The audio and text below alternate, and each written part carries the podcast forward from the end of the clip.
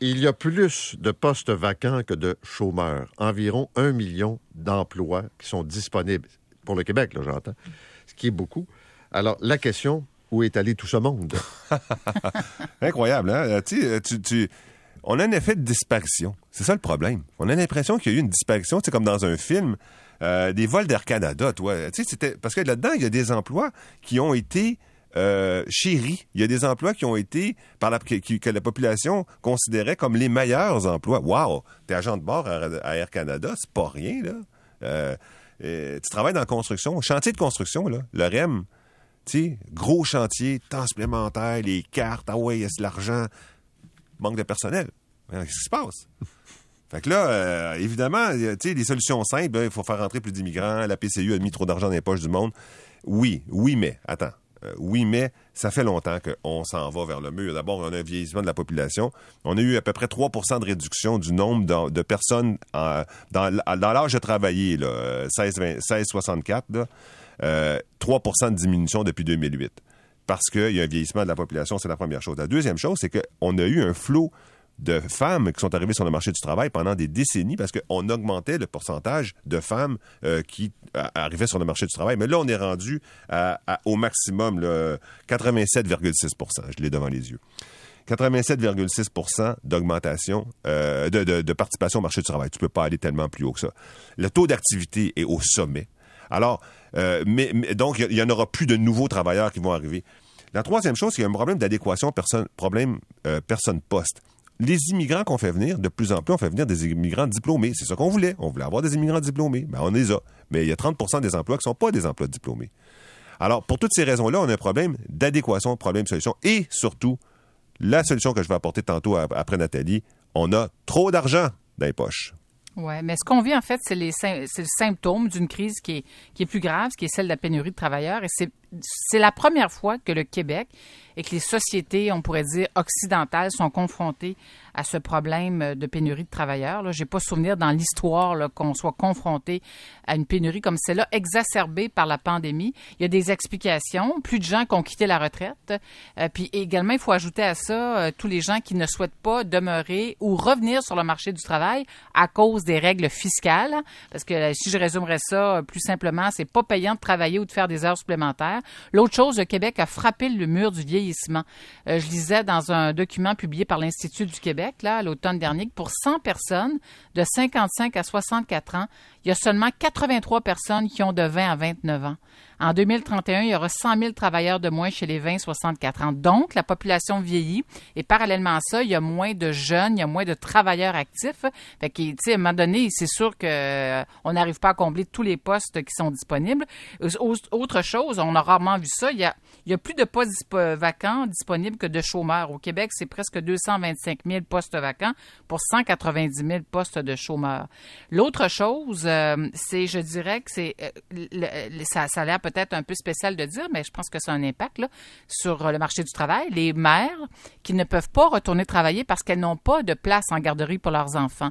Il y a près de 50 000 enfants qui n'ont pas accès à une place en garderie. Alors ça, ça veut dire que c'est beaucoup de femmes et de pères peut-être qui ne peuvent pas retourner sur le marché de l'emploi. Alors tout ça ensemble crée une espèce de climat euh, qui fait en sorte qu'on- que dans le secteur de la santé construction, il y a certains secteurs, effectivement, comme tu y faisais référence, Luc, qui vivent la pénurie de main-d'œuvre de façon plus euh, sentie, de façon plus criante. Puis ce qui est assez étonnant, c'est que malgré le- les excellents salaires qu'on offre, on ne trouve pas preneur. Ça aussi, c'est nouveau comme phénomène. Pourquoi? Parce qu'on est trop riche. Tu sais, Nathalie, ça fait souvent Com- que je dis ça. on est trop riche? Ben oui, Mais toi, tu y veux pas. Toi, tu veux pas. Toi, on a besoin de développement économique, on a besoin de croissance, on a besoin de prospérité, richesse, il faut créer de la richesse. Arrête ça tout de Productivité, suite. productivité. Oui, oui, arrête c'est ça tout de suite? Hey, Arrête ça tout de suite. On n'a plus besoin d'emplois. Arrêtez de créer des emplois. On a besoin d'employés. Chaque emploi que tu crées, tant tu voles l'employé à quelqu'un d'autre. On va les payer comment nos services là, qui sont créés par richesse? C'est pas en Non, en non, non, mais sortant attends, plus de tes attends, poches.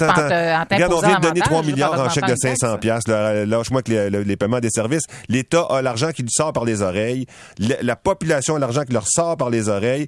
Et pourquoi? À cause, premièrement, les héritages.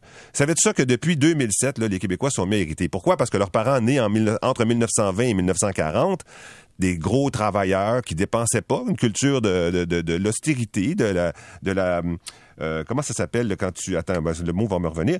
Ils dépensaient pas. pas de la sobriété, il y a un autre mot. Euh, ils dépensaient pas. Et la frugalité, la frugalité. Frugalité. Et donc, ces gens-là ont légué de l'argent. En 2007, les héritages ont commencé. 20 milliards de dollars qui ont été donnés entre 2007 et 2012.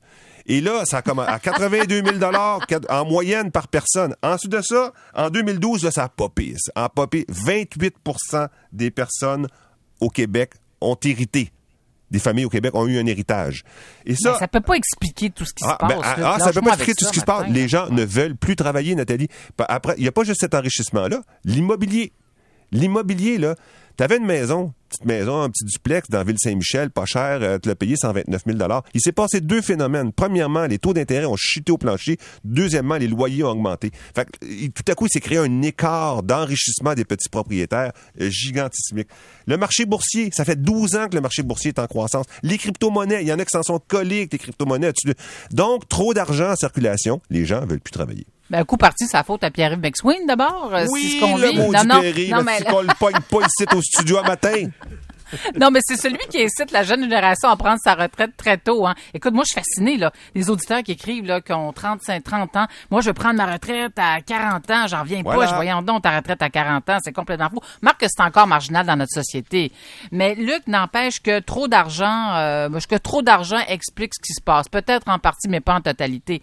En fait, le, le, le problème, c'est que la population vieillissante, l'équation est assez simple dans le fond. Tu sais, il y a, de- il y a pas assez de travailleurs actifs pour le nombre de travailleurs qui sont à la retraite euh, et qui vieillissent. On le dit, le Québec est une des sociétés qui vieillit le plus rapidement au monde. Ça fait, là, on a frappé. En fait, la pandémie a fait en sorte qu'on a frappé plus rapidement le, le, mur du vieillissement. Et, euh, puis, il faut pas négliger le fait que les retraités qui partent avec, parce qu'il y a 40 de travailleurs qui sont sous convention collective, qui sont syndiqués, quand ils partent à la retraite avec une retraite de, je sais pas, 60, 70 000 dollars par année, as-tu le goût de faire des heures supplémentaires pour lesquelles le gouvernement va venir te chercher 40, 50 Non. Tu vas rester chez vous, tu vas te dire, regarde, écoute. Alors qu'il y a tout ce potentiel de travailleurs encore expérimentés, qui a le goût de travailler, qui pourrait combler euh, plusieurs postes. Mais c'est ça, Nathalie, que je veux dire. C'est pas que les gens veulent pas travailler, c'est que les gens vont faire prendre des décisions qui vont réduire le nombre d'heures. Ils vont euh, accélérer l'âge de la retraite, réduire le nombre d'heures, se déplacer dans un dans un domaine qui est moins Mais contraignant.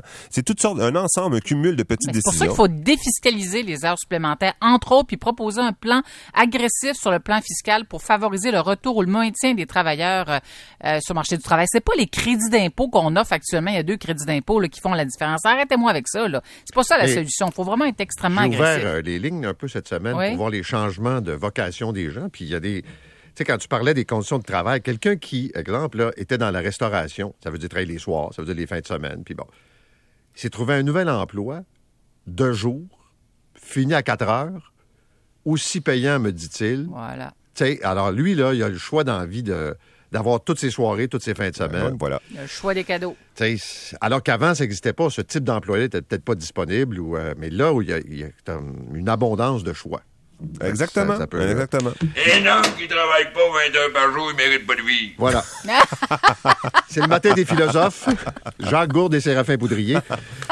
Merci. Bonne journée. À demain. C'est l'heure du résumé.